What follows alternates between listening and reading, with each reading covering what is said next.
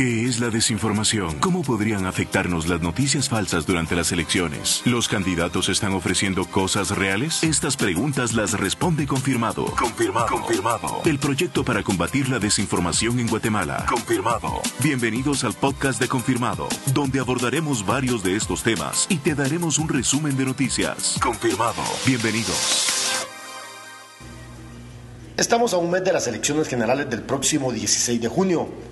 Durante este tiempo les traeremos podcasts sobre diversos temas, entre ellos cómo ubicar mi centro de votación, cómo prepararse para el día de las votaciones, qué es lo que se puede y no se puede hacer el 16 de junio, los delitos electorales que establece el Código Penal, cómo identificar noticias falsas en redes sociales, el voto nulo y el voto en blanco.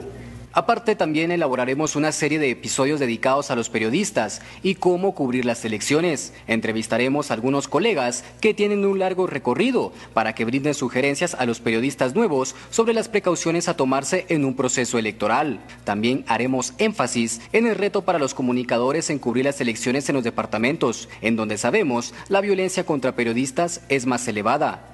En estos podcasts también presentaremos los trabajos realizados por Confirmado que van con la verificación del discurso público, noticias falsas en redes sociales y la identificación de páginas web que promueven a candidatos. Durante este mes, los amigos de Plaza Pública estarán colaborando con podcasts en donde harán análisis de la coyuntura electoral.